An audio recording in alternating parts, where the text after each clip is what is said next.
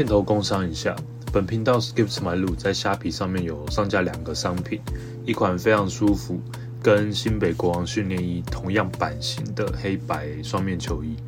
国王的穆伦斯就算很生气，他上次也撕不坏。热升华的工艺，不管怎么穿都很舒服。还有一款每次写稿前我都会配上一杯的绿挂咖啡，这款来自印尼的咖啡豆，闻起来非常的香，喝完还有回甘的感觉。连着在资讯栏，或者是在虾皮搜寻篮球咖啡或者 Skip to my loop 就找得到喽。谢谢你们的喜欢，今天的故事马上开始。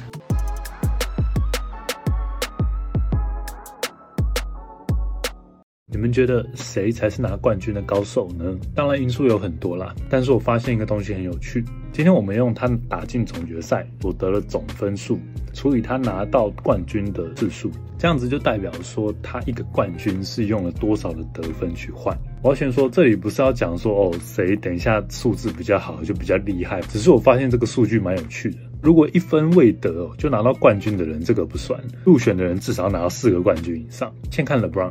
四个冠军，他必须要得到三百九十分，他才可以换到一个冠军。Steph Curry 两百三十二分，看一下 Jordan 一百九十六分换一个冠军。再来 Kobe 一百八十七分，你们心里可能有想到他 Robert Ory 只要花他五十一分。最后一个大魔王 Steve Kerr 十九分。十九分就拿到一个冠军，不包含他当教练的四个冠军哦，Curry 的那四个。现在不管什么时候，Steve Kerr 碰到 Steph Curry，他还是可以继续讲，还不赶快叫师傅？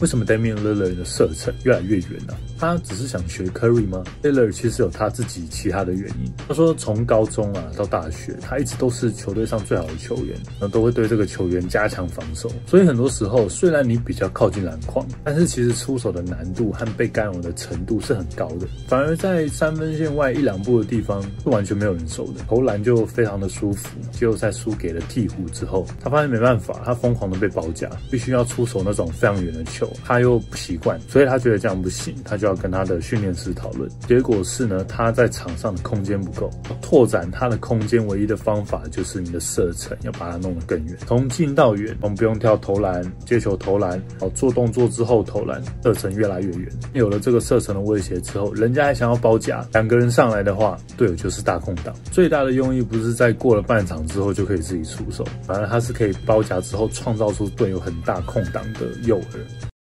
多的 NBA 球员都会开训练营，你不要看这些训练营哦，在当中那些小朋友之后都很有可能会成为 NBA 未来的巨星。LeBron James 二零零七年的训练营有四个 NBA 的第一轮选秀，十三次的 NBA 全明星，十七岁的 Kemba Walker，Lance Stevenson，十六岁的 DeMarcus Cousins，十七岁的 DeMar DeRozan，Greg Monroe。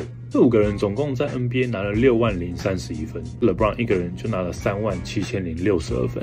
这几个学生的状态，Campbell Walker 好像有一点过了他的巅峰期，Lance Stevenson 他已经没有在 NBA 打球两年了，Cousins 好像离他的巅峰也有一段距离了，Greg Monroe 在五年当中已经没有打过一个完整的 NBA 球季，这里面只有 The Rosen 去年还是大杀四方，中间的 LeBron James 呢，他的表现跟十五年前一模一样，也就是说让了他们十五年，他们的数据还是打不赢 LeBron，而且 LeBron 最近在疯狂训练了，下一季应该又要满血回归了。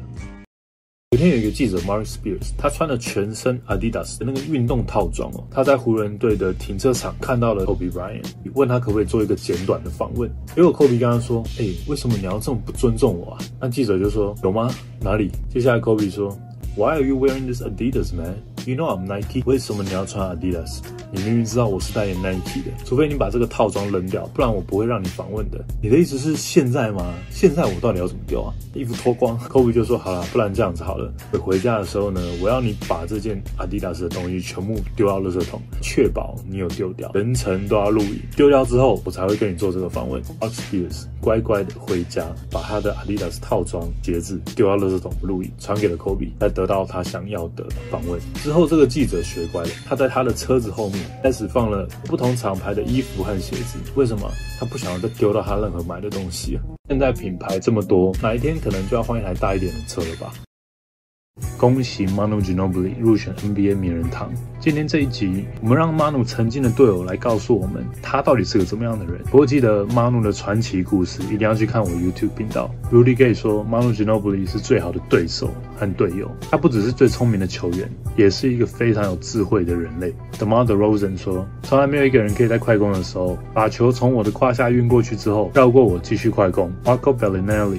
马努总是让他的比赛说话，而且这个用行动说话，不只只是球场上，球场下作为一个人，作为一个爸爸，作为一个队友，都是非常好的榜样。他真的是一个稀有动物。Patty Mills 说：“我真的很幸运，因为我能够叫他我一辈子的朋友。”那下一集我们会请到他的学长跟教练来带我们更认识 Manu Ginobili。